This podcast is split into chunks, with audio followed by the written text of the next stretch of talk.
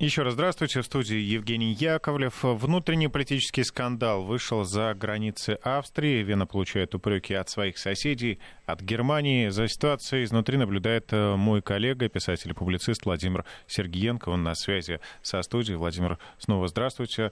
Вам слово. Снова здравствуйте, Евгений. Снова здравствуйте, дорогие радиослушатели. Э, еще раз, давайте вот по крупицам, без э, обобщения теперь, что такое вообще австрийская партия свободы, без исторических ракурсов, а по факту. Э, на видео, которое послужило скандалом, присутствует председатель э, австрийской партии свободы господин Штрахи и глава парламентской фракции австрийской партии свободы Йохан Гуденус. С Йоханом Гуднусом мы встречались на этой неделе. Соответственно, он рассказывал о трудностях, с которыми сталкивается австрийский политик, не дай бог этому политику, э, проявить какое-то действие, которое направлено на улучшение отношений с Россией. Это именно, еще раз, вот дословно Йохан Гуденус, который тоже на этом видео присутствует, говорит о том, что э, только за то, что у него адрес Mail.ru, он учился э, в МГУ, его клеймили как российского агента. Если клеймите как российского агента, предоставьте доказательства, предоставьте э, возможность прокуратуре это доказать. К сожалению, э, тех, кто клеймит, конечно же, это невозможно. Э, в чем удар на этом видео больше всего и больше всего страшно? Знаете, есть еще такая вещь. Дело в том, что там э, не только предложение и кивание головой, да, давайте делать. Э, мы все узнаем со временем. И обязательный комитет, когда все будет растать, и партийный в том числе, потому что ребрендинг нужен. Э, у меня есть другие вопросы. Это австрийское дело. Вот представим себе, что в Австрии действительно существует коррупционная схема, и в правительстве сидят коррупционеры. Э, это Австрия больше всего э, заинтересована в том, чтобы этого не было. Но видео которое вдруг оказывается в распоряжении. Вот если вы обладатель видео, где вы поймали политика, это видео вдруг оказывается в распоряжении немецких изданий Der Spiegel и Süddeutsche Zeitung. Южногерманская газета и «Зеркало», ну если перевести название этих газет, э, являются в принципе инициаторами этого скандала. Вот как так получается, что не э, австрийским газетам передали такое видео. Я понимаю, что немецкое пространство лингвистическое одно, я понимаю, что и Шпигель, и Зюддойче Цайтунг тоже читают в Австрии, точно так же, как в Германии немного читают австрийские газеты. Я все это понимаю. Но если это действительно слив произошел, э, э, то почему этот слив происходит э, немецким СМИ? Которые, конечно, пожирнее и покруче, чем австрийские, но все равно вот это вот мой первый вопрос, который ставлю под сомнение. Второе, что я ставлю сразу под сомнение в этой ситуации, то, что э, верхушка партии обезглавлена, то, что вице-канцлер в отставке. Второе, что я говорю, это о том, что Меркель в своем заявлении, в своем путешествии, она была в Загребе, выступила, вот они там борются, объявила прям личную борьбу против всех, кто разрушает Европу. Ну, красивые слова, предвыборные, все понятно. Но у меня вот второй вопрос возникает. Шпигель, значит, бьет австрийцев, бьет по популярному, правопопулистскому э, крылу правому. Э, а Меркель-то с кем в Загребе? Если внимательно посмотреть, с кем Меркель в Загребе, я наблюдаю лично абсолютное лицемерие немецкой внешней политики. Э, она отправилась э, в Загреб ни с кем иным, как с Манфредом Вебером. А Манфред Вебер это и есть тот человек, который, в принципе, э, кандидат на пост председателя Еврокомиссии. Манфред Вебер и Меркель, они однопартийцы, и если Меркель выступает за Северный поток-2, объясняя, что это нужно промышленности Германии и будущему Германии, то Манфред Вебер, который вместе с ней был в Загребе, выступает категорически против и говорит, что если он доберется до кресла председателя Еврокомиссии, то он остановит Северный поток-2 и, по крайней мере, приложит все усилия в этом направлении. Э, Меркель, если действительно отставит интересы и просто не влияет своей партии и потеряла партийную дисциплину и возможность эту партийную дисциплину поставить на место, то тогда бы она просто его э, не подсвечивала. А то, что она делает, она в, в зарубежной поездке пиарит просто председателя, кандидата на пост председателя Еврокомиссии Манфреда Вебера. Она занимается его пиаром, она занимается его предвыборной на самом деле программой.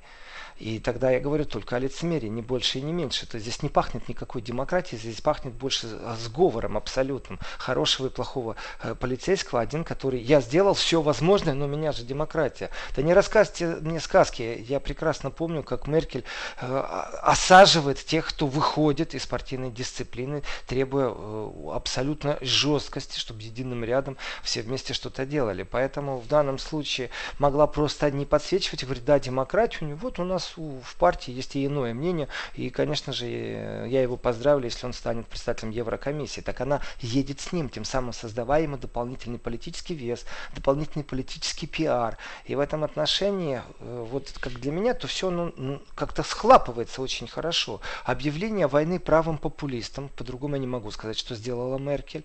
Э, подсветка, при том, что участие Манфреда Вебера в зарубежной поездке в Загребе Меркель абсолютно является предвыборной кампанией, по-другому это точно не назвать никак.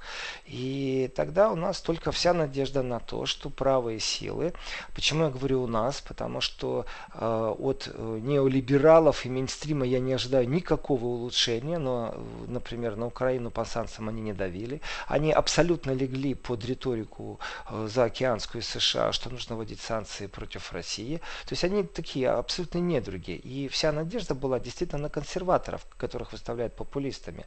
И тогда надежда остается, э, потому что э, вот пока Меркель ездила по Хорватии и пиарила Манфреда Вебера, она просто его пиарила, по-другому не могу сказать, то э, премьер-министр Италии Матео Сальвини, это мы говорим сейчас о Лиге, э, говорит о том, что создание нового порядка в Европе после выборов это его цель.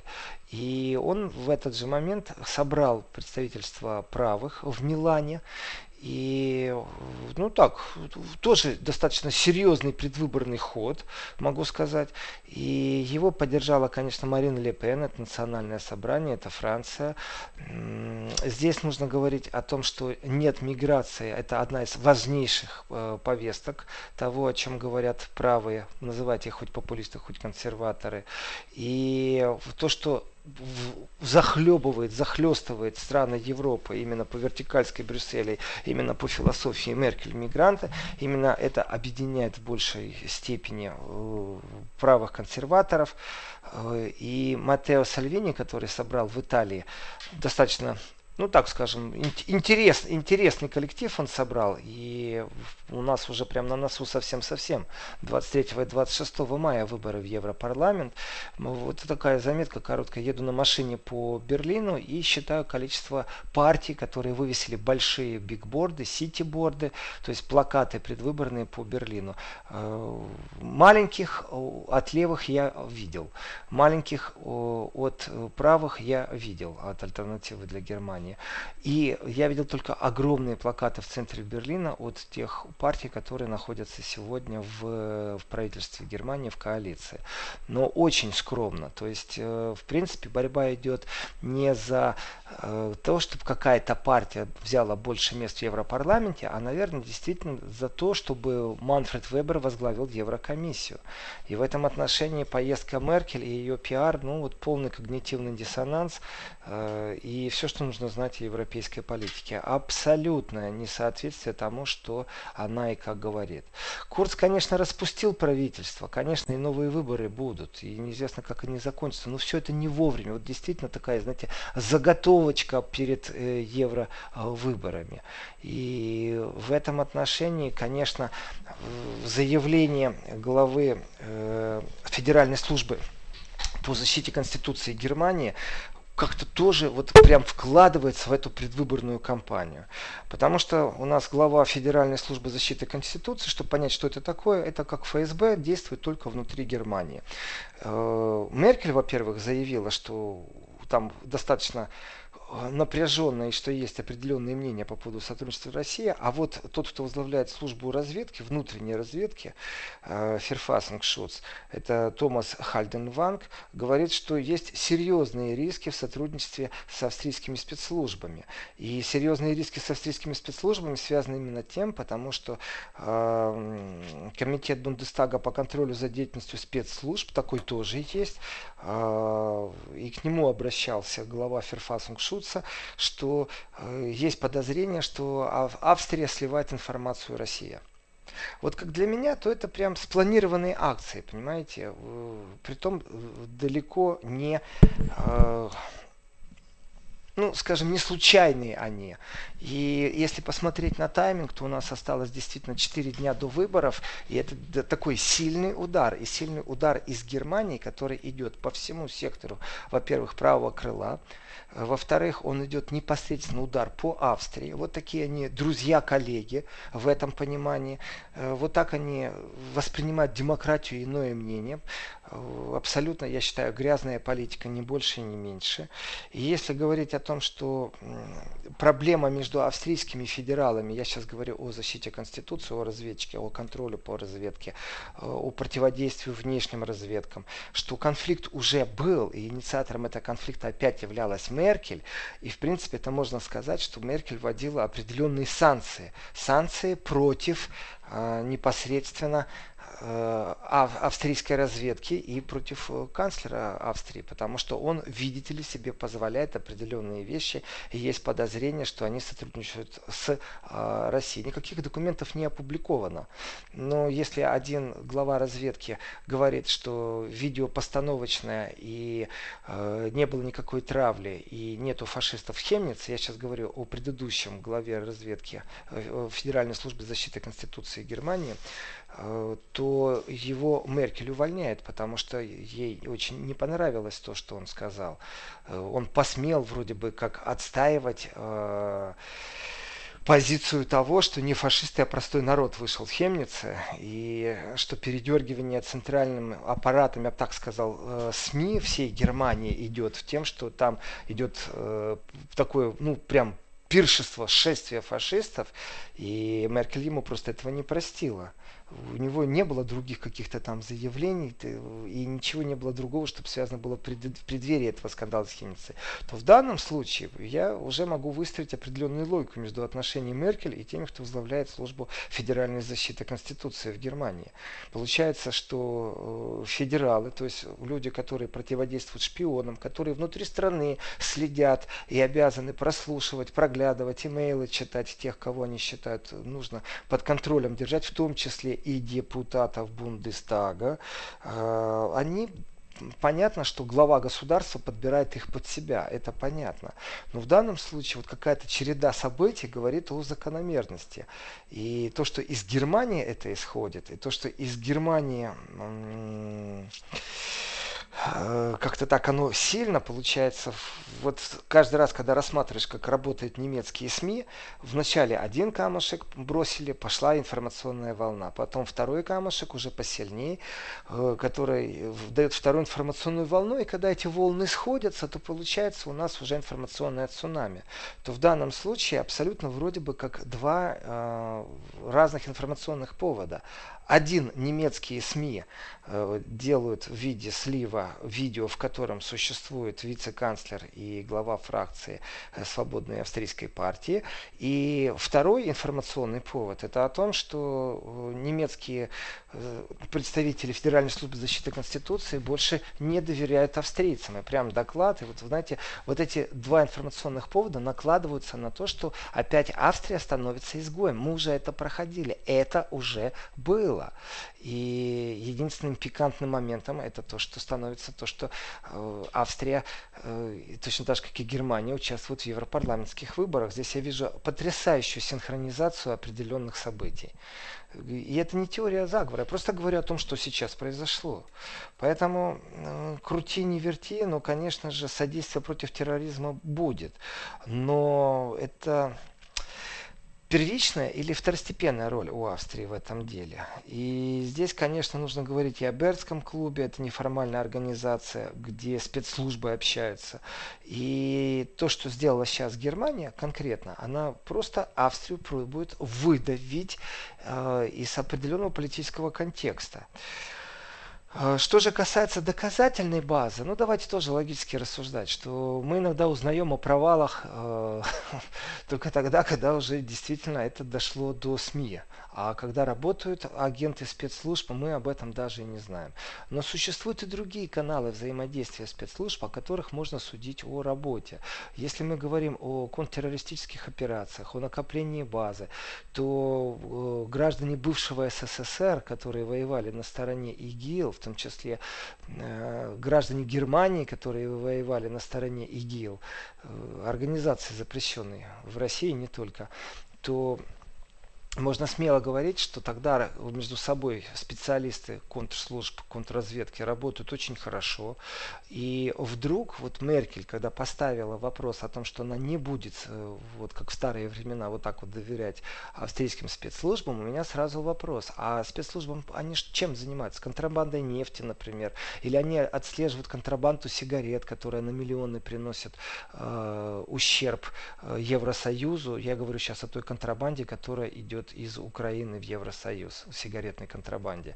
Это исходя из запрута депутата партии левых э, прошлого года оценен ущерб, поэтому спокойно могу об этом говорить. Никто мне не сможет обвинить, что это какая-то пропаганда или просто необоснованные слова. Так вот, в этом отношении, если Меркель друзьям Э, Австрия не является членом НАТО, но в принципе это э, страна очень дружественная по отношению к Германии. И экономика у них очень сильно между собой связана. И вот друзьям Меркель говорит, что мы сокращаем действия в сфере безопасности, то, конечно, все это становится печально. Тогда можно вспомнить и припомнить с большим удовольствием, как действует э, разведка в Германии, когда ей нужно добыть сведения о своих гражданах. Делает абсолютно мерзко, потому что могла бы поступить, как говорили швейцарцы, не австрийцы, а швейцарцы, абсолютно э, в рамках двусторонних договоренностей и просто обратиться к запросам официальным. Нет же, немецкая разведка подкупила служащего банка, э, разведка сделала это абсолютно согласие министерского кабинета, дали денег, дали взятку, после чего э, сотрудник швейцарского банка дал диск, на котором были имена тех, кто пробовал скрыть, укрыться от налога вложения в Германии и свои деньги прятал в Швейцарии. Это получилось, что швейцарский банковский бизнес понес имиджевый удар, потому что тайна вклада была просто сворована. И получается, что разведка Германии оплатила услуги по воровству, не больше, не меньше, абсолютно эгоистически в своих интересах. А, и плевать они хотели на партнерские отношения или на двусторонние протоколы. В принципе, был очень резкий обмен тогда словами, фразами. Швейцарцы не просто так вот, знаете, пропустили это. О нет, там скандал был просто сильнейший, и в выражениях никто не стеснялся. И фраза о том, что с друзьями так не поступают, это было неоднократно сказано. И вот, пожалуйста, очередной раз. Если говорить о профессионализме, то, конечно же, вещи такого уровня, как видеозапись, в которой провоцируется и идет на эту провокацию вице-канцлер Австрии, то это либо уровень спецслужб, а, либо уровень а, людей, которые по какой-то причине себя подстраховывают, делая такие видео. Но вот попал бы такое видео вам в руки, Евгений, вот что бы вы с ним сделали? Попробовали продать Шпигелю или отдали бы в прокуратуру? И то, и то, в принципе, прокуратура-то тоже имеет возможность выплачивать э, э, поощрительные деньги. В первую вот очередь был... передал бы своему руководству. Вот. Хорошая фраза. Я скажу честно, я бы в руки даже не брал такое видео, потому что достаточно опасные вещи. Я бы отправил его сразу на экспертизу. Э, вот, в принципе, что и сделали Шпигель. Первое, что они сделали, это они отправили на экспертизу. Я бы даже с ним не ознакомливался. И попросил бы мне в письменном виде предоставить, кто находится на этом видео и почему. Но э, очень уж похоже на какую-то спецоперацию, действительно. И если разговор идет о паническом страхе, э, при прям о фобии, в том числе и Меркель, о том, что неолибералы теряют и э, в Германии, и в Европе силы, что Австрия достаточно интересным игроком стала, то, конечно, это уровень не дураков, которые случайно поставили мобильный телефон и записали, а потом пошли деньги заработали. Тоже модель заработка денег. Э, поймать на шантаже и перепродать. Э, то я вижу больше все-таки следствие работы спецслужбы именно потому, что как-то уже вовремя вот э, заявление у нас главы германской спецслужбы по Австрии идет. И в этом отношении, что бы ни происходило дальше, конечно, нужно выстраивать отношения, в том числе, давайте так, были люди в европейской политике, которые не стеснялись говорить о проблемах, связанных с санкциями России. Они действительно настаивали на том, на снятии санкций. Это была прям практически их политическая цель. И смотрите, как одним ударом великолепно их вывели из себя ну, грубо говоря, подпоили вице-канцлера, то, что он дурак, это такое дело, и пошел на провокацию. Сработал не опыт или еще что-то, не знаю. Владимир, а вот хотел бы задать вопрос по поводу того, что уже были намеки на всю эту ситуацию с этим немецким сатириком Яном Беннерманом, да, который, говорят, э, уже раньше шутил, что вот якобы он находится на вилле русских олигархов, э, который расположен на Ибице, и встречался вот с, с друзьями из э, правой партии. То есть он уже намекал, и он, вероятно, имел отношение да он не к намекал, этому он, он не намекал, он откровенно говорил об этом, он не намекал.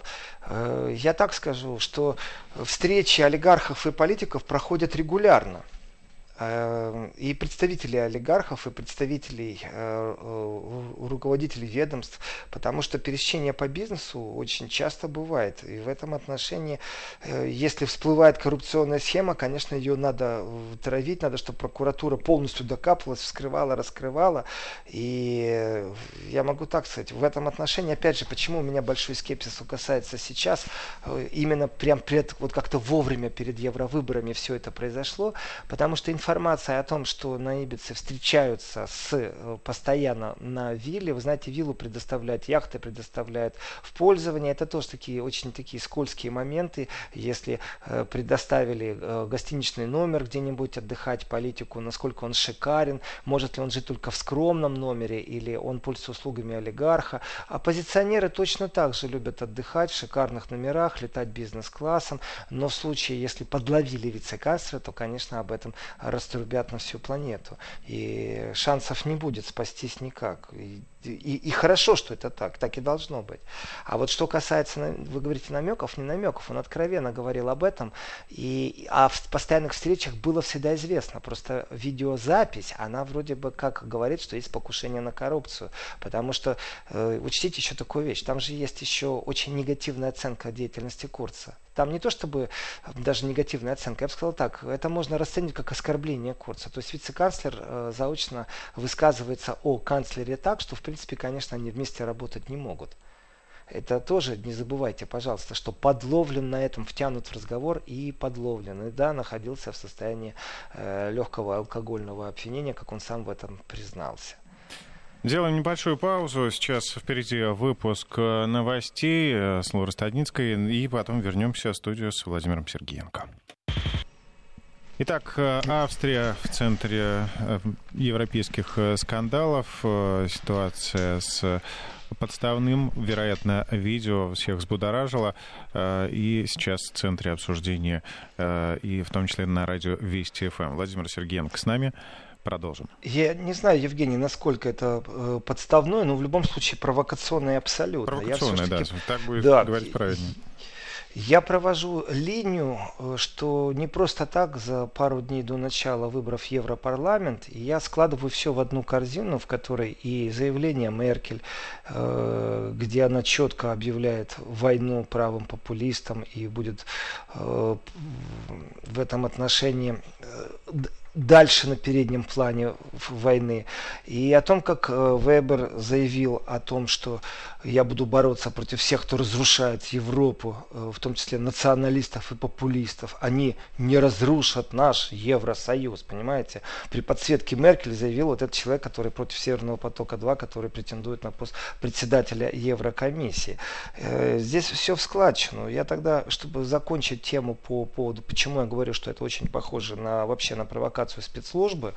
Э, в любом случае, не в смысле, я не знаю, это бизнес-вумен э, представитель или запись там велась. Но я хочу сделать один акцент такой очень интересный. Дело в том, что в 2018 году во федеральном ведомстве по охране Конституции, ну теперь австрийском, был проведен обыск.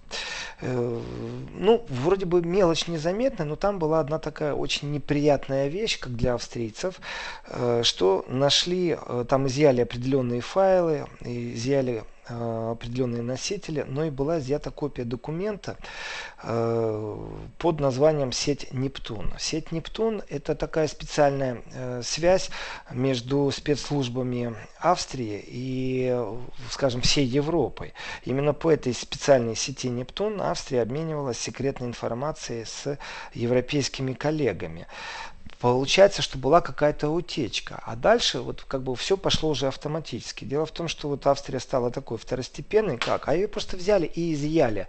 Э, с Австрией больше не делятся информацией.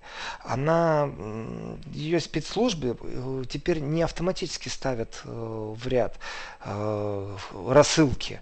И если вдруг Австрия принимает участие в какой-то разработке, то вначале обсуждается, сообщить Австрии об этом или не сообщить.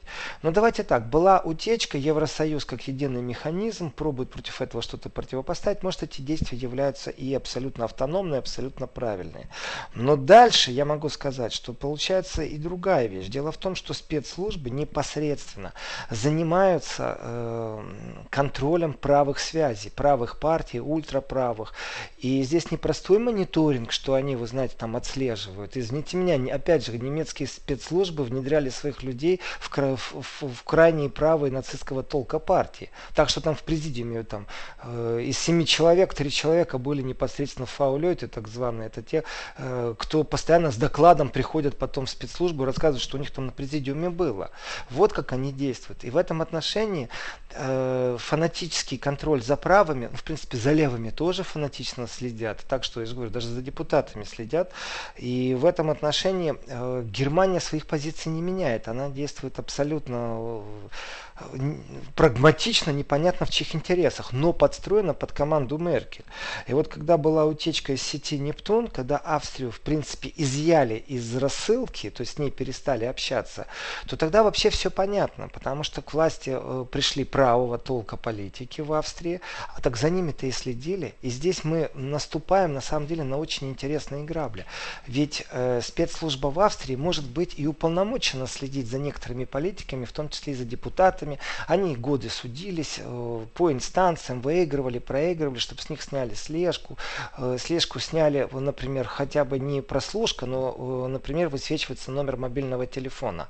Слежка не в виде прочтения почты, а накопление почтовых адресов, которые вам писали. Можно узнать, с кем вы имеете контакт, без э, сохранения содержания. И в этом отношении суды в Германии шли, шли, шли. Партия левых судилась, альтернатива для Германии тоже имеет определенные проблемы. Но когда та же альтернатива Германии на земельном, не на федеральном, а на земельном уровне приходит к власти, конечно же, она начинает иметь право, даже как оппозиционная партия, входить в комитеты по контролю работы спецслужб, и тем самым начинает выяснять, а кто следит у вас и за кем. И в этот момент всплывают списки, за кем следят и почему. После этого следующее идет прошение, э, проект о том, что снять э, с представителя такой-то политической силы разведку. А теперь берем, представим себе, что вот альтернатива для Германии это не германская партия, а она теперь альтернатива для Австрии. Это и есть вот эта партия свободы в Австрии. И она во власти, и там министры. И получается так, что по своей философии спецслужбы Германии, конечно же, э, следят следят за всеми политиками правами, и это не ограничивается только Германией, они должны выйти по логике вещей, по своей философии и за границы германского государства, а тут те правые, которые пришли к власти в Австрии, э, конечно же, с точки зрения э, юрисдикции, говорят немцам «до свидания», у нас есть наша разведка, а наша разведка за нами следить не будет, извините, у нас вот теперь пять министров в правительстве, и мы проведем закон, по которому наша разведка больше за нами не следит, то в этом противостоянии состояние разведок государственных философий, конечно же, я считаю, что спецоперация по разрушению правительства Австрии э, как версия имеет право на жизнь. И уж больно как-то складно все получилось. И то, что спецслужбы вначале купировали, то, что они не получали общую рассылку, эти спецслужбы австрийские, то, что вот их изгоями сделали определенными. И опять заявления, которые вот прозвучали вчера о том, что с великой долей вероятности спецслужбы Австрии э, сливают информацию в Россию. Понимаете, вот, вот, вот как-то вот один к одному все сложилось. Поэтому, может, через годы мы и выясним, э, была ли спецоперация по, по крайней мере, по уменьшению популярности правовых сил в Австрии, в том числе и Германии, или же это была вообще операция, направленная на э, разрушение э, правительственного кабинета в Австрии. И откуда ноги растут, вот здесь как-то странно Германия присутствует в большом количестве, создавая информационную волну. Поэтому я рассматриваю эту версию абсолютно как легитимную, э, а не как э, фантастическую версию. Я, в принципе, думаю, что можно ставить точку э, насчет Австрии. Хотелось просто бы задеть еще одну тему, достаточно стабильную в наших программах, это протесты желтых жилетов. Но они пока они, все еще стабильны, да, так что мы имеем они право все еще стабильны, их упоминать. Да.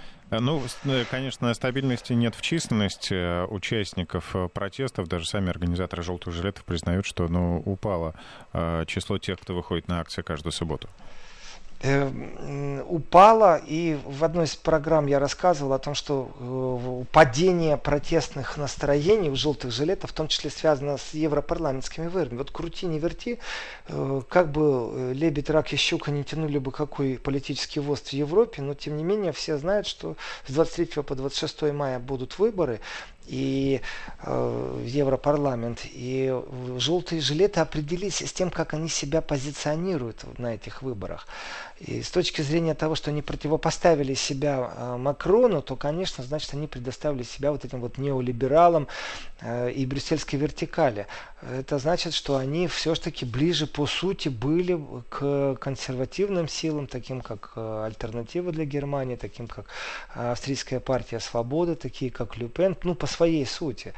И в этот момент, полностью определившись с предвыборной программой и с тем, что они идут на представителей желтых жилетов или лидеры, или, или а, популярные личности из э, протестных движений желтых жилетов, идут на евровыборы, они себя четко позиционировали и в этот же момент, конечно, неоднозначно потеряли э, тех, кто принимал участие э, в протестах как э, против макроновских, как против брюссельских, но ни в коем случае не как про люпеновских или про правых, скажем так, и левые, и левые автономы, и хаоты, и антифа, и серый блок, и все, что вот существует в этом направлении. Конечно, после этого они не заинтересованы вместе с желтыми жилетами выходить на акцию, создавая определенный порог популярности для тех, кто приходит э, на выборы как кандидат. Поэтому да, конечно, очень сильно упали выборы, э, не выборы, а желтые жилеты, настолько сильно, что, в принципе, даже если, знаете, как всегда происходит накрутка, организаторы всегда говорят, что больше, а полиция всегда говорит, что меньше, при том, что подсчет у всех разный система подсчетов у одних может быть фотографии из, комнат, из космоса, и по уплотненности на фотографию ну, там, на один квадратный миллиметр, на один квадратный сантиметр, на один квадратный метр можно понять, сколько было людей, просто компьютерная программа считает. А если совсем другой, то стоять с блокнотиком и, например, э, записывать тех, кто приходит. И вот с этим блокнотиком может стоять точно так же французская полиция, Владимир, которая у нас записывает. Тоже есть маленькая формальность. Мы Блямс. сейчас с вами прервемся, да, сделаем блямс и сразу обратно в эфир.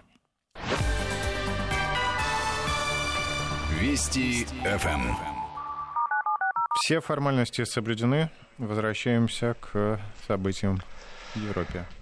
И в этом отношении, потеряв э, поддержку определенных э, кругов, желтые жилеты не могут надеяться, что что-то произойдет серьезное. Э, конечно же, Макрон идет на евровыборы. Конечно же, Макрон идет на евровыборы э, в партийном смысле слова. Ему нужно большинство, ему нужно объединиться с Европейской партией э, народной, самой большой коалицией. То есть и с Меркель в том числе. И здесь все меры хороши.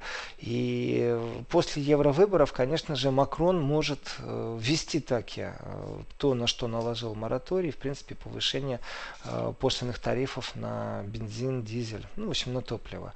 И тогда мы увидим увеличение э, жилетных протестов, их будет больше, потому что это будет непосредственный удар по карману среднестатистического француза. Пока что цифры, конечно, ну так, пять с половиной тысяч, для них это, это уже ни о чем. Это, в принципе, очень мало, при этом э, не обошлось без побоев, э, не обошлось без стычек с полицией.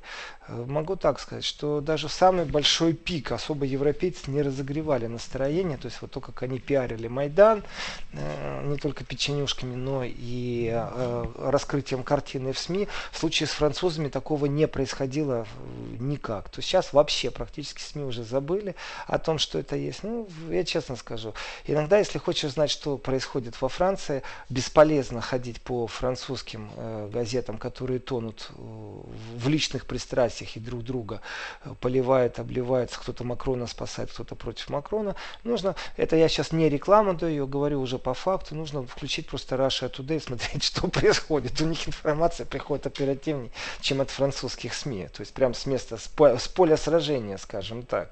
В этом отношении э, по факту я уже, меня несколько раз спрашивали депутаты Бундестага, притом разных, абсолютно разных фракций, разных партий, не одной какой-то там, знаете, такой, которая в детстве в школе изучали русский язык и привязаны как-то географически к востоку Германии, э, ГДР, поэтому э, смотрят на русском языке, читают российскую. Нет, на немецком немецкие депутаты спрашивают, а ты смотришь? Нет, не смотрю. А ты? А, я смотрю. И вот эти разговоры уже присутствуют, потому что оперативная информация достаточно важная вещь. И, э, если бюрократия с запросами депутатскими длится иногда достаточно долго, и на вопросы отвечают за туманно, то хотя бы иметь эту информацию, знать, что происходит, это важно. И в этом отношении вот такой сильный сбой не только у желтых жилетов, но и в информационном поле. Ну, такая э, могильная тишина, я бы сказал. Ну, кто-то сказал так незаметно.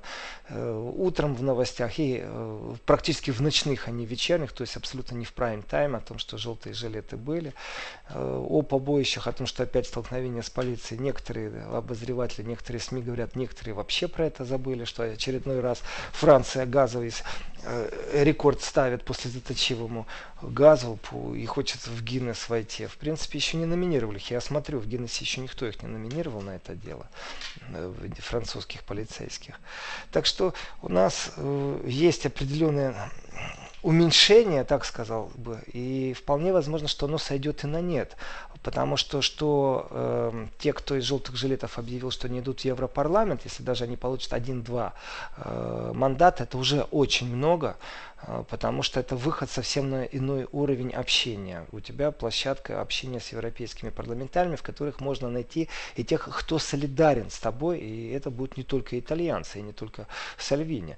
И в этом отношении тогда есть логическое окончание протестов. Все, мы выполнили, мы начали программу протестов, мы объединили народ, и теперь мы обладаем возможностью, по крайней мере, знать первичную, первую информацию из Европарламента, что же там Макрон очередной раз по своей вертикали хочет запустить, запустить и об этом как минимум сообщать напрямую, потому что доверять своим СМИ мы больше не можем. Как логическое окончание программы желтых жилетов это возможно. И второй вариант, конечно же, это усиление, не, не сведение полностью на нет и объявление, что функцию выполнили, а, и превратиться в каких-то, ну вообще таких отстойных протестующих, которые ходят там по 20 человек э, по улицам в барабаны стучат, как это делают некоторые в Германии. Э, и второй вариант развития событий, конечно же, это увеличение протестов, если Макрон после выборов наберется смелости и решит увеличить э, пошлины на топливо. Тогда у нас будет очень сильное увеличение э, протестов, я думаю, в принципе, до революционного состояния. Ну, в принципе, Франция, Франция вернется к тому, с чего и начинала. С чего начала, да, абсолютно.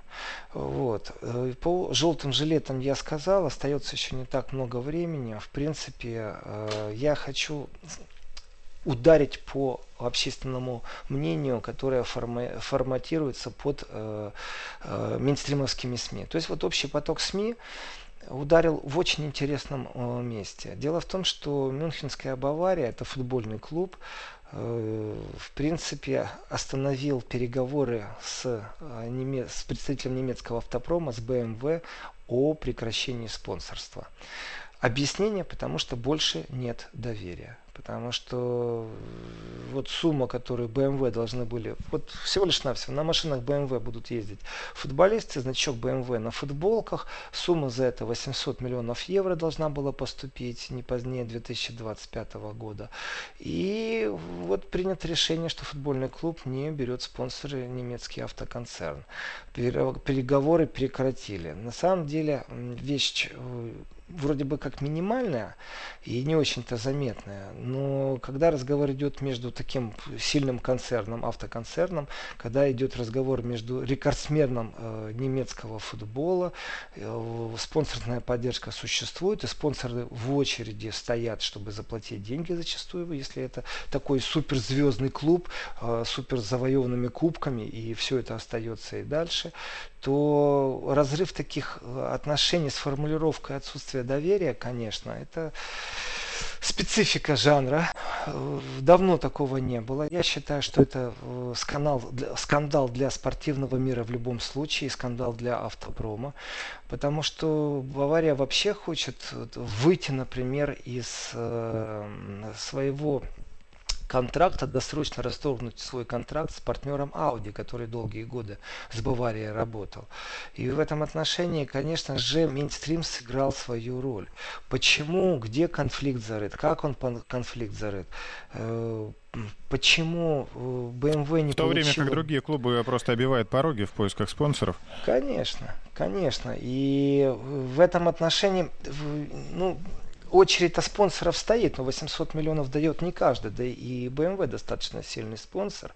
Вот. И информация о том, что э, страховой концерн Альянс который и есть еще Adidas у нас производитель спортивных товаров, они владеют вместе 8,33% э, Мюнхенского клуба. И здесь, когда заключается договор о спонсорстве с BMW, то получила бы долю и Audi где-то в какой-то части. В принципе, срыв сделки с такой формулировкой нет доверия. Это что, вам денег не дадут? Вроде бы спортивный скандал. Я говорю, что это не спортивный, это имиджевый скандал.